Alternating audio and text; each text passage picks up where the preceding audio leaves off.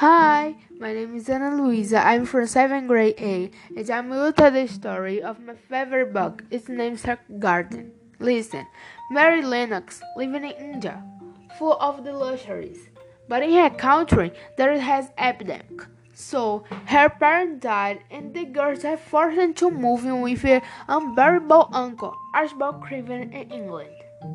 Sunny her have nothing to do. Mary would explore all the doors, and by doing so, she discovered a garden. There she meets two boys named Colin and Dickon. The three kids committed to revive the enclosed garden for more than years. It is their dedication that will complement change their lives and of everyone whose life dear.